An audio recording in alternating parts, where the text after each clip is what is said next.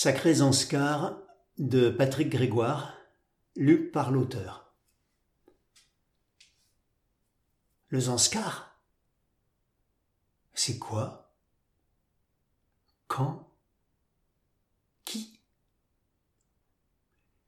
Si peu. Une toute petite tête de toute petite aiguille à la surface d'une grande map monde? Une aiguille pas trop bien enfoncée une petite tête là-haut, cachée entre deux bras d'Himalaya. Une petite tête si longtemps roulée, compressée, comprimée dans les intestins de la tectonique qu'elle a émergé ridée, usée. Pourquoi le Sanskar? Parce que d'autres y sont passés qui ont compté la lutte des petits habitants de la petite tête, qui nous ont donné envie d'aller y voir d'aller voir comment des hommes vivaient là-haut, huit mois par an coupés du monde sous la grande nappe blanche. Depuis Delhi, 700 kilomètres et 14 heures de 4x4 jusqu'à Manali. 14 millions d'Indiens entrevus, 14 000 coups de klaxon. On reconnaît le vrai chauffeur à deux signes, il sait klaxonner et n'a pas de rétroviseur. Avec des rétroviseurs, la voiture est trop large pour passer à 90 km heure sur une route pleine de nids d'autruche entre le bus doublé et le bus croisé. La route s'élève, les épaves ornent les virages. Le soleil se couche et le 4x4 double. Dans une épingle à cheveux, il évite de peu un tracteur qu'un rocher, lâché par un flanc fatigué, a planté sur la route par l'avant. Ce qui fut véhicule ressemble à un scarabée qui aurait pris un coup de marteau sur la tête, de l'homme qui le conduisait, il ne reste qu'une flaque rouge sur la chaussée. Des singes, assis au bord de la route, regardent passer les hommes mécanisés. Beaucoup pointent un index sur leurs tempes. La nuit tombe, le 4x4 double. À l'arrière, le deuxième chauffeur ne demande plus à son collègue de s'arrêter. Il ouvre la porte et vomit sur la route. Chacun a appuyé son stock de prières religieuses ou païennes, ne reste plus qu'à fermer les yeux pour ignorer d'autres tracteurs et sourire pour faire le malin. Le 4-4 s'arrête. Qu'est-ce que... Rien. Nous sommes arrivés. Il ne s'est rien passé, finalement. La réalité a rappelé aux Occidentaux l'inanité de leur frayeur. Petite nuit à Manali. Nous repartons. Autre 4-4. Un 4-4 des montagnes. Un qui a l'habitude de composer avec les éléments. La route du col, coupée, lui donne raison. Les eaux de la montagne ont emporté le travail de l'homme. Je décide, dit la montagne au bipède qui transporte des sacs d'un camion à l'autre. Nous faisons comme eux. Il faut décharger, passer le pan de route emporté, charger de l'autre côté. Un autre 4x4. Ce chauffeur-là double peu. Il s'arrête en revanche. Il connaît toute la région, ce chauffeur-là. Il s'arrête, demande des nouvelles du père, de la mère, du reste de la famille, jusqu'aux cousins très éloignés, de la route aussi, des récoltes d'hier, de demain, d'avant-hier, d'après-demain, etc. Nous passons un premier col à cinq mille mètres. Il faut slalomer entre les trous. Nous gagnons comme il se doit le Zanskar, pays sans route, lentement. Le soir, nous sommes à Darsha, à 3500 mètres d'altitude. Les montagnes derrière nous cachent les premiers paliers du sanctuaire. Les seuls quatre quatre autorisés à y entrer sont les chevaux, les mulets, les yaks, les croyants agenouillés par la prière et les marcheurs agenouillés par la fatigue. Ce qui frappe le marcheur au fil de son avancée, c'est la violence des luttes minérales. Tout flanc de montagne nous raconte l'éternel combat.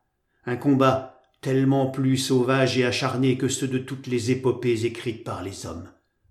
Un combat de la pierre contre la pierre. De la pierre qui a mis la pierre en couche avant de la soulever. Qui a rangé des falaises comme rangerait verticalement des draps dans une armoire. Ça gronde, ça sourd, ça grince, ça pousse, ça presse, ça mord, ça tend. Et puis ça explose, et puis ça tombe, et puis ça recommence. Et ça fait mal, alors ça pleure de partout en sources réjouissantes. Tel l'artiste, la montagne a sublimé sa souffrance. Il ne pleut pas aux Anscars, ou si peu. Il ne pleut pas, mais ça pleure. Et l'homme qui vit là ne le dit pas, mais il le sait. Il sait qu'il boit la souffrance de la montagne, qu'il s'abreuve de ses larmes. Et l'homme qui vit là sait la puissance des luttes que se livrent les pierres. Et l'homme qui vit là ne fait pas le malin. D'ailleurs, Pourquoi l'homme qui vit là vit-il là? La traversée a duré trois semaines depuis Darcha jusqu'à la Mayuru. Trois semaines de marche, trois semaines à humer de près le petit homme et la montagne immense. Trois semaines à se demander pourquoi. Pourquoi des hommes et des femmes dont l'espérance de vie est d'une cinquantaine d'années vivent-ils là, bloqués huit mois par an par la neige? Pourquoi vivent-ils sur cette montagne qui les autorise à aller quatre mois par an pendant cinquante ans, soit pendant seize ans et demi avant de mourir? Qui leur a demandé de pousser ici?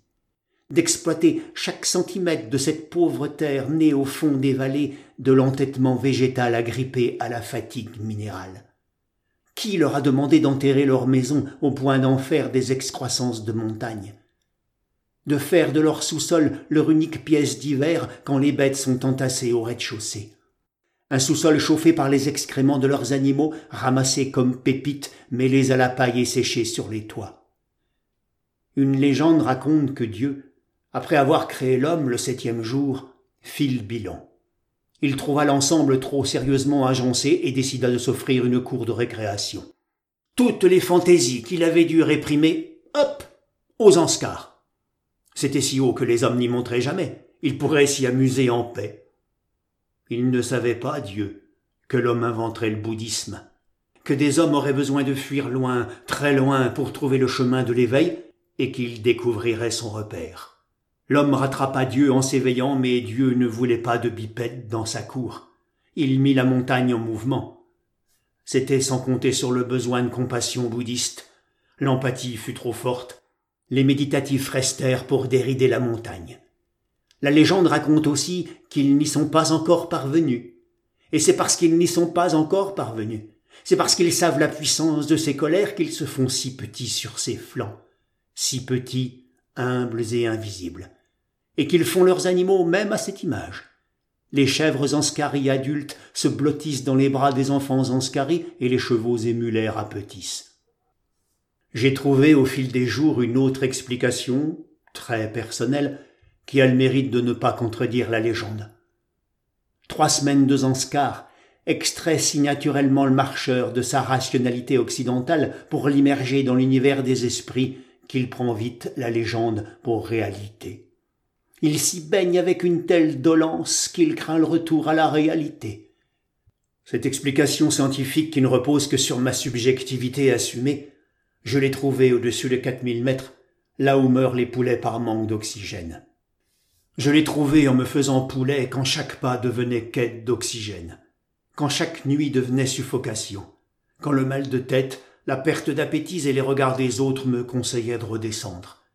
Je constatais que j'étais le plus grand du groupe, que mon grand corps avide de plus d'oxygène que les autres manquait de globules pour fournir tous les muscles. Exit, le grand. Va voir plus bas ou fais-toi plus bas. L'oxygène du Zanskar est précieux. Le Zanskar n'a pas les moyens de nourrir les grands. N'y demeurent que les petits qui engendrent des petits, humbles et économes. Ma théorie pseudo-darwinienne peut épouser la légende. Et puisqu'il n'est pas de bonne théorie sans exception, je trouve l'exception qui confirme la pertinence de ma théorie. Le yak. Le yak est au bœuf, ce que le léopard des neiges est au chat, le yéti au chimpanzé.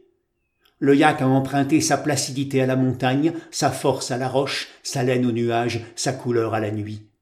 Le yak meurt d'air devant la mer. Il n'aime pas la descente. Il accepte de porter un peu les marchandises de petits anscaris obstinés, de lui offrir son poil pour qu'il s'habille, ses crottes pour qu'il se sèche, sa viande pour qu'il se nourrisse, mais attention. Tout cela au-dessus de 3500 mètres. En dessous, l'altimètre du yak déclenche l'alarme de non-coopération. À 4500, là où trône le yak, sur le sentier enneigé qui menait au col de Shingola, un cheval lourdement chargé s'est arrêté tout à coup. Son calme têtu disait haut et fort qu'il avait assez marché, assez porté. Et son maître pouvait bien l'insulter, le pousser, le fouetter, le vieux cheval disait non, fini. Il bloquait le sentier, le savait et ne bougeait pas. L'agitation croissait et le cheval enviait les vieux éléphants qui s'en vont seuls pour mourir, et son maître qui savait les pensées de son cheval n'avait plus d'autre choix que de le débattre. Les hommes ensuite l'ont poussé sur la pente, les hommes ont besoin de passer. Le vieux cheval s'est couché dans la neige, une plaie profonde au flanc, et il a regardé passer les hommes qui poussaient ses frères plus jeunes. Il les avait entendus, ces hommes-là, dire que les animaux ne savaient pas qu'ils allaient mourir. Il en ricanait, le vieux cheval, et il tentait de respirer jusqu'à la nuit pour mourir en paix, comme un vieil éléphant, seul, avant l'arrivée des vautours qui le dépeceraient. Nous l'avons laissé seul pour rejoindre les drapeaux à prière qui claquent au vent sur tout col du Zanskar. Je songeais à Alexandra David Nil qui récitait sur l'école la prière tibétaine que tous les hommes soient heureux. J'ajoutais que le vieux cheval meure un peu avant d'être dépecé. Les chapelets de drapeaux bleus, rouges, jaunes, verts, blancs claquaient au vent qui ne savait pas, car il ne sait pas le vent. C'est une malignité du petit Zanscarissa. Il ne sait pas le vent que lorsqu'il souffle trop fort, il dépose les prières des hommes devant la demeure des divinités les prières qui demandent aux divinités s'il vous plaît, divin. Apaisez le vent, s'il vous plaît. Si notre prière vous parvient, c'est qu'il souffle trop fort pour que nous puissions franchir le col. Apaisez-le, s'il vous plaît. Voyez, divin, notre piété, notre humilité, nos respects des préceptes de votre nature, et tout, et tout, et tout. Dites-lui à votre vent, s'il vous plaît. Merci, divin. Sacrés Anscari. Depuis Darcha, nous avons marché cinq jours pour atteindre le premier village, Kourkiak. Les villages Zanskari s'annoncent de loin, par des taches de verdure, d'abord dans cette immensité minérale, par des chortaines ensuite dans cette immensité béante. L'homme d'ici se raconte là en deux signes. Il dit à celui qui arrive Je suis l'obstiné des flancs qui peigne sous le vent du bout de ma herse de bois la rareté de la terre. Mon effort n'est pas vain, car en haut du village veillent les moines dans leurs gompas. À chaque entrée, toute sortie, sont dressées les chortaines comme des sentinelles du divin. Je peux peigner ma terre, la montagne sait que je sais qu'elle est la plus forte, elle sait ma place sûre et en elle. Je suis grain de sable posé sur le grand mandala qui s'éparpillera au vent. Je me suis tellement penché sur ma terre, et mon père avant moi, et mon grand-père avant lui, que notre chair transpire un peu la roche, un peu de montagne retourne à la montagne quand je transpire et excrémente. Les gompas et chortaines n'ont pas suffi. La montagne tuait-elle encore trop? Réclamait-elle encore des preuves de piété, de soumission? Ou les Anscaris ont-ils pensé que beaucoup de précautions valaient mieux que plusieurs? Ils ont gravé des prières sur les pierres de la montagne, on construit des murs larges et hauts d'un mètre environ, et posé dessus leurs prières gravées, tournées vers les cieux et sommets. Quel village ne possède pas son mur à prière? Et quel village ne rêve pas secrètement d'un mur plus grand que le mur du village voisin? Il faut entendre par voisin un village à deux ou trois jours de marche. Les murs s'allongent avec les années. Il en est un du côté de lait qui mesure cinq kilomètres. Cinq kilomètres de pierres gravées par la prière tourné vers les éléments. Et comme on n'est jamais assez prudent, trônent aux entrées et sorties des villages les moulins à prière. Le marcheur doit passer à gauche du mur, encore un mur, pour faire tourner les moulins, cylindres verticaux farcis de prières fixés sur des axes scellés. Les cylindres sont fabriqués avec les moyens du bord et les moyens. Je vis l'un d'eux un jour, si malmené par le temps, qu'il avait perdu toute dorure et commençait à redevenir ce qu'il avait été, boîte de conserve Nestlé, mais rouillée. Le Zanskari recycle le produit de consommation multinationale en support de religiosité très locale. Les prières tournent dans les moulins comme elles macèrent dans les chortaines et s'envolent sur les sommets. Pourtant, à aucun moment le voyageur impie ne se sent agressé ou oppressé. Il se surprend même à désirer accrocher des drapeaux sur les sommets à tourner des moulins comme les Anscaris d'un geste si naïf, enfantin, dénué d'ostentation. La montagne grince et mord, Bouddha sourit, le Zanskari va comme la feuille si léger que jamais il ne se brise. Il range ses maisons au pied des falaises pour laisser le plus de place possible aux cultures dans les vallées étroites. Pendant quatre mois, les champs sont choyés. Quatre mois. Le Zanskari a quatre mois pour garnir ses greniers. Il prie pour que pousse l'orge en abondance, l'orge dont il fera farine et qu'il mangera sous toutes ses formes, ses trois ou quatre formes. Il l'accompagnera de thé, de beurre, de lait. Il le fera fermenter pour obtenir du tchang qui, certains jours, fait si bien tourner les têtes qu'elles deviennent moulins à prière ne sachant plus prier. Nous avons été rattrapés un jour au fond d'une vallée en sortant de notre hôtel. Les hôtels anscariens sont des toiles de tente tendues au-dessus de quelques provisions. Les cinq étoiles posent leurs quatre murs délabrés et leurs toits de tôle sur une terre battue. Nous avons été rattrapés donc par une troupe de joyeux cavaliers éméchés qui s'en allaient s'émécher un peu plus du côté d'un mariage, toute occasion de halte était bonne pour déguster le tchang artisanal. Quelques-uns, parmi eux, trouvant trop faibles les pauvres degrés du tchang, s'étaient regroupés sous un gros rocher pour n'être point vus par les divinités, comme des enfants cachant leurs méfaits à leurs parents. Leurs méfaits Ils remplissaient en catimini des gobelets de fer avec un alcool blanc tiré de l'orge, ils buvaient, puis expiraient brièvement en lâchant un i violent sans savoir qu'en France le i est la lettre qui manque à l'orge pour devenir orgie, il riait des cautérisations buccales et pertes de connaissances annoncées. À partir de Pourny, nous avons marché pendant deux heures sur un sentier creusé au flanc d'une gorge grise. Une rivière y charriait de rares alluvions noires. Puis nous avons traversé le cours d'eau sur un petit pont suspendu. Nous avons monté un peu et nous nous sommes figés devant un paysage qui, comme dirait l'auteur paresseux, ne peut se décrire tellement les mots semblent faibles. Au bord du sentier trônaient quelques arbustes, sortes d'églantiers à fleurs roses et à branches noires couvertes d'aiguilles si dorées qu'on les croyait peintes. Au fond, un chaos minéral, une abrupte falaise, théâtre d'un combat terrible entre la roche rouge et la roche verte, plaie béante dans la montagne, une grotte s'ouvrait au sein de la falaise comme une énorme blessure, et plus bas, d'autres plaies en forme de fenêtres.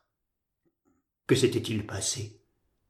Les étreintes guerrières, à force de mêler leurs veines rouges et vertes, avaient un jour accouché d'un enfant qui n'avait jamais quitté la grotte. Assis au cœur du combat, il priait pour que ses parents cessent la lutte. Il priait si fort et si bien que son chant avait attiré nombre de Zanscaris. Les Zanscaris reprenaient ses prières, apportaient des offrandes, en vain. Il se glissait dans les fissures de la falaise pour être mieux entendu, en vain. Ils murmuraient dans leur ventre à la roche rouge, à la roche verte, faites l'amour, pas la guerre, en vain. Alors ils creusèrent eux-mêmes plus profond pour être entendus dans la roche rouge et dans la roche verte. Après s'y être blottis comme enfants, ils s'y enfoncèrent en amants. De cette étreinte incestueuse entre homme et roche est né le monastère de Pouctal à quatre mille mètres d'altitude. Est-ce parce que tous ces moines-là sont nés d'une étreinte merveilleuse que les moines d'aujourd'hui posent parfois un regard douloureux sur les femmes qui passent? D'autant plus douloureux qu'ils n'ont pas choisi leur sort. On leur a dit quand ils étaient enfants Tu seras moine, mon fils. Ainsi va le Zanskari qui ne peut déroger à l'ordre établi. Ainsi va le Zanskari qui pense si minime le poids de ce sacrifice terrestre qui se mura en don céleste. Ainsi va le Zanskari qui sait son rôle de grain sur le grand mandala. Le Zanskari qui sait que le deuxième garçon devient moine parce que le premier a hérité des biens de ses parents. Des biens si petits qu'ils ressemblent plus à des manques qu'à des trésors. Le Zanskari qui sait que la position du premier garçon n'a rien d'enviable. Il doit, ce premier garçon, parce qu'il a hérité seul de tous les si petits biens de ses petits parents, afin qu'ils ne soient pas encore partagés, subvenir aux besoins matériels du deuxième garçon devenu moine. Et que dire du troisième garçon, s'il y en a un, qui devra vivre avec l'aîné, emprunter ses six petits biens, tous ses six petits biens, emprunter même sa petite femme, puisque ce troisième garçon, comme le quatrième et ceux qui suivront, n'auront le droit de se marier qu'avec la femme de l'aîné. Et que dire de toutes ces filles qui restent seules quand leur sœur a deux ou trois maris, quand tant d'hommes sont moines On ne dit rien on constate. Ainsi va la polyandrie, devenue l'ordre des choses, qui fait qu'aux Anscars, ce qu'on appelle ici adultère est une institution aussi normalisée que le mariage. Le marcheur arrive au monastère de Pouctal, lesté de l'appareil photo vidéo contemporain. Il porte un sac à dos imperméable à bretelles multiréglables avec double circulation d'air et labyrinthe de poches zippées, des bâtons sensoriels qui analysent le terrain et l'état du marcheur pour adapter leur accroche, des chaussures en cuir nubuque hydrophobe doublées Gore-Tex à semelles Vibram et coussins d'air et quadruple rangées de ressorts propulsants, un pantalon auto-chauffant nettoyant, des sous-vêtements auto-parfumeurs, un altimètre, baromètre, boussole, radio, télé, ouvre-boîte, sieur de branches, rien que de l'indispensable selon les catalogues. Et le voilà tout à coup parvenu par la grâce de l'espace-temps, après quelques jours de marche, quelques siècles en arrière, lesté de tout son très indispensable essentiel matériel qu'une famille de Zanskari ne pourrait s'offrir en travaillant toute une vie. Ce marcheur un peu honteux quand les moines l'examinent, le touche, s'étonne et sourit. Plus loin, sur notre route, des moines nous demandent si nous avons des batteries. La musique enregistrée a gagné quelques régions, mais il règne encore à Pouctal, dans l'extrême dénuement du paysage, la règle qui veut que les moines ne possèdent que cinq objets. On se demande comment font-ils Cette question les étonnerait. Ils n'ont pas choisi. On leur a dit un jour qu'ils auraient la chance de devenir les gardiens de la paix minérale au service de la grande harmonie. Ils remplissent leur mission, nous regardent et se demandent quel manque les pousse à venir ici. Nous, nous avions simplement voulu aller y voir. Nous avions simplement voulu échapper pendant un mois aux griffes de nos normalisations, substituer à notre emploi du temps de l'année un emploi du temps de l'été.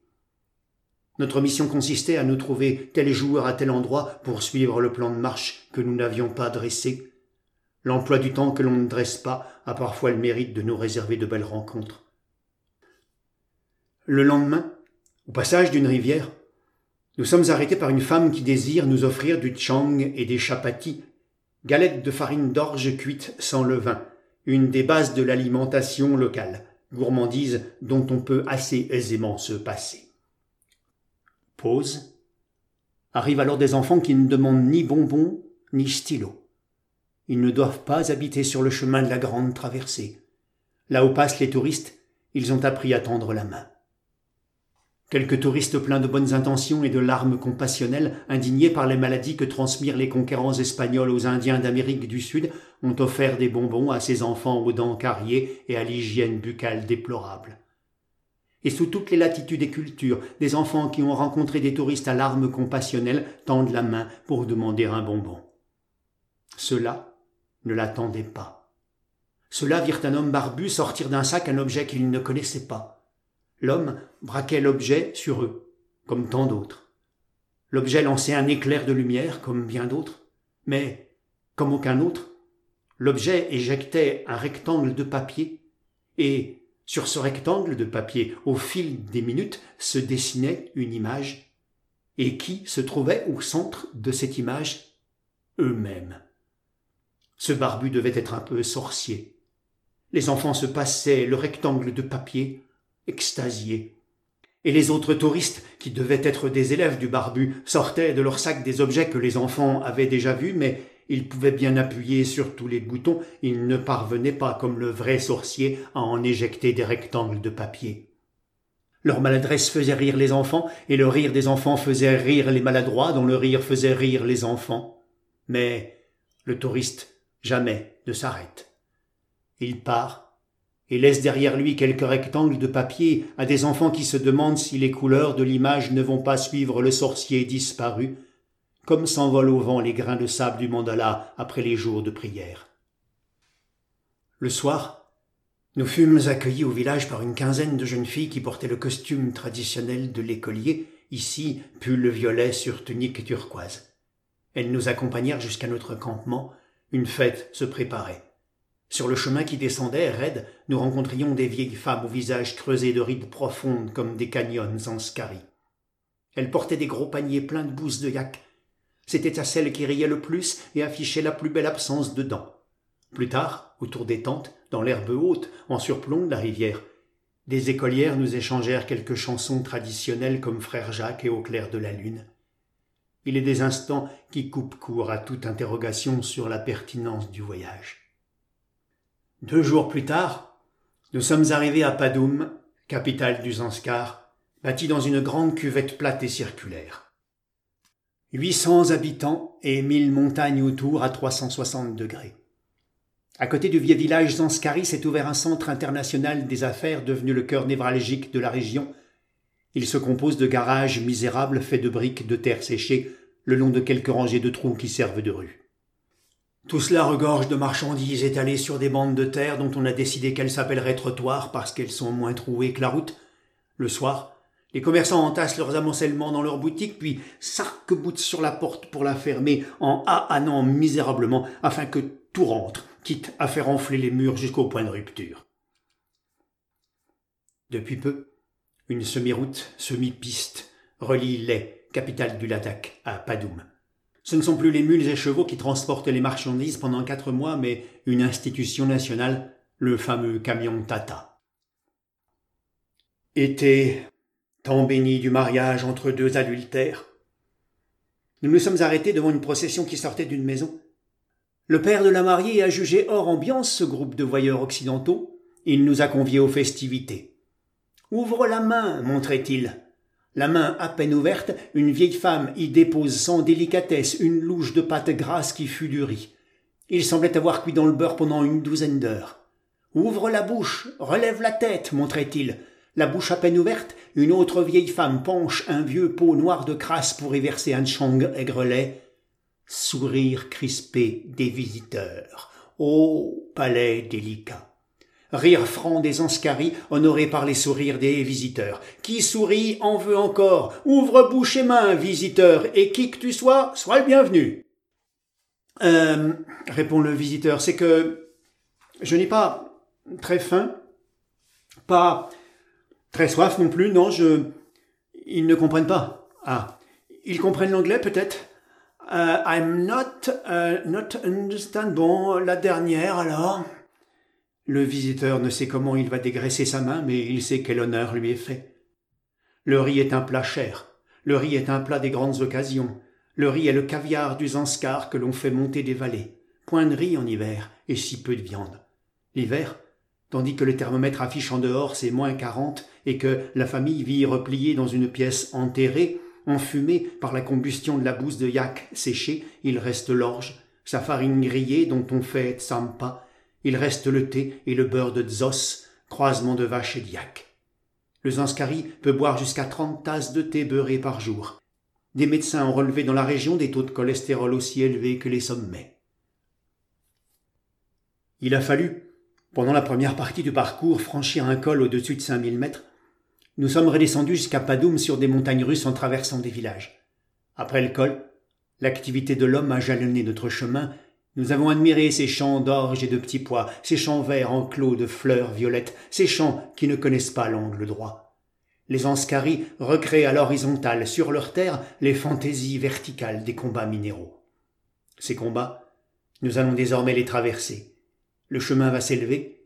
Nous allons franchir trois cols à plus de cinq mille pendant ces dix jours. L'homme va s'y faire plus rare encore. Le moine, non. Le monastère de Karcha est situé, comme chaque Gompa, au-dessus du village, au flanc d'une pente qui enserre la cuvette de Padoum. Là, l'air est si pur que le monastère nous semble à portée de main. Nous l'estimons à une demi-heure au maximum. Nous marchons vite, très vite, et le village recule, ruse d'air très pur. Il nous faut deux heures et demie de marche soutenue pour parvenir au pied de Karcha. Nous perdons tous nos repères quand nous sommes privés de notre pollution. Un moine affublé d'un âge déraisonnable remonte, la silhouette cassée à angle droit au niveau des reins, vers sa cellule. La pente est trop raide. Il cale son angle droit au creux d'une marche et parfaitement l'escalier. Il regarde la cuvette de Padoum, ce bassin d'où il a éclos. Il reprend à petits pas sa longue ascension. Chaque marche lui dit qu'il a vaincu la précédente. Il sourit pense qu'il arrivera avant la nuit et pourra gravir cet escalier pendant quelques hivers encore. Le soir, nous sommes à Pichou, grand campement.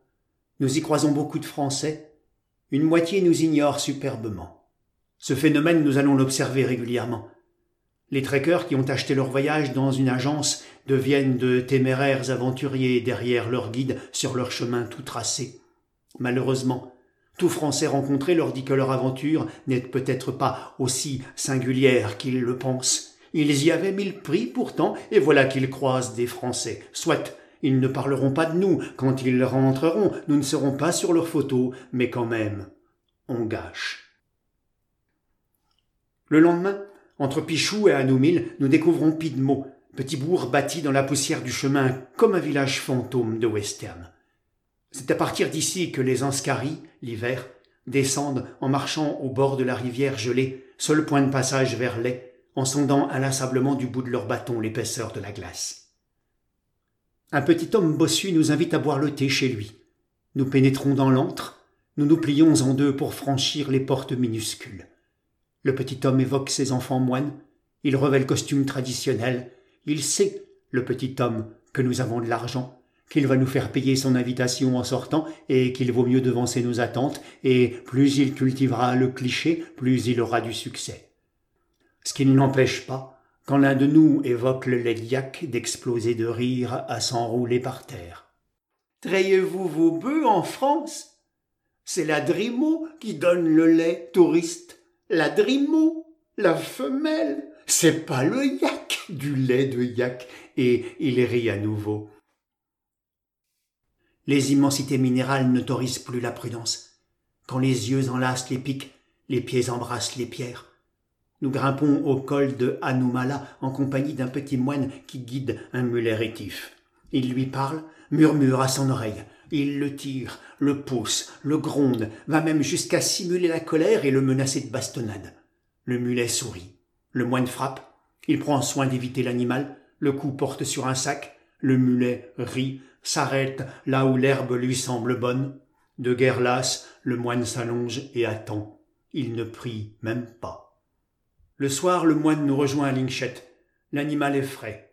Le petit moine, sûr d'avoir vaincu la malignité de la bête par la patience, affiche un sourire radieux. Ainsi va le sûr de convaincre, puisqu'il possède le temps. C'est ce que dit le Rinpoché du monastère de Linchet aux villageois assemblés qui ont revêtu leurs atours de fête. Le Rinpoché peut parler pendant des heures, pendant des jours. Des toiles blanches sont tendues dehors et les paysans écoutent, assis, sans affectation. Tout arrivé, tout mouvement est occasion de distractions et plaisanteries. Les femmes ont endossé le costume traditionnel aux longues coiffes cousues de lourdes émeraudes, toute cette assemblée s'abreuve des mots du Rinpoche, de ses propres plaisanteries, de thé proposé à tout instant dans d'innombrables récipients, de farine d'orge transformée en tsampa et de riz dégorgeant de graisse. Mais, signe que nous nous rapprochons de la civilisation, il n'est plus servi directement dans les mains fermées, mais sur un morceau de papier. Un papier au moins aussi gras que le riz, puisque, objet trop précieux pour être gâché, il joue pour la xième fois son rôle d'assiette.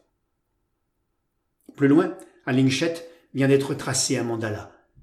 Quatre moines se sont enfermés pendant trois semaines pour dessiner, à l'aide de sable coloré, le cercle carré aux quatre portes, représentation spirituelle des mystères communs de l'homme et du monde. Rappelle aussi que tout pourtour est discernable, que tout centre est une obscurité qui ne s'éclaire que dans le long chemin vers l'éveil. Le lendemain, nous repartirons et le mandala sera détruit. C'est ainsi, dit le bouddhiste, car tout est impermanence. Nous franchirons quelques cols encore, puis nous quitterons le Zanskar. Entrés par la porte du sud, nous sortirons par celle du nord. Nous serons passés par son centre sans que son mystère ne nous soit révélé, sans qu'aucune des questions que nous nous posions ne soit levée. Tant mieux. Le but du voyage n'est pas de répondre aux questions des voyageurs pressés. Nous ne pouvons posséder le luxe du temps et tous nos appareils dernier cri concentrés de technologie. Nous aurons foulé le sable du grand mandala zanskarien. Peut-être sommes-nous parvenus devant une porte. Peut-être, j'insiste sur ce peut-être. Peut-être avons-nous simplement avancé juste assez pour mieux connaître les raisons d'un possible choix entre deux possessions, celle du temps ou celle de l'argent. Trois semaines de marche le temps nécessaire au trekker pour débrancher un peu le cerveau et avancer au rythme de ses sensations. Le temps nécessaire au moine pour dessiner la carte du mystère du monde et du mystère de l'homme, pour les superposer au point de n'en faire plus qu'un, plus profond. Lait, des lits, un restaurant, de la viande, de la bière. L'occidental retrouve ses repères, sa montre. Il a détruit son mandala. Il a choisi. Il le devait. Sinon, il restait. L'homme partout justifie Darwin, mais il a emporté avec lui, cet occidental, un grain de sable coloré. Et Darwin aussi le dit, à moins que ce ne soit ma marraine d'Oléron, tout grain de sable devient perle pour qui s'est nacré.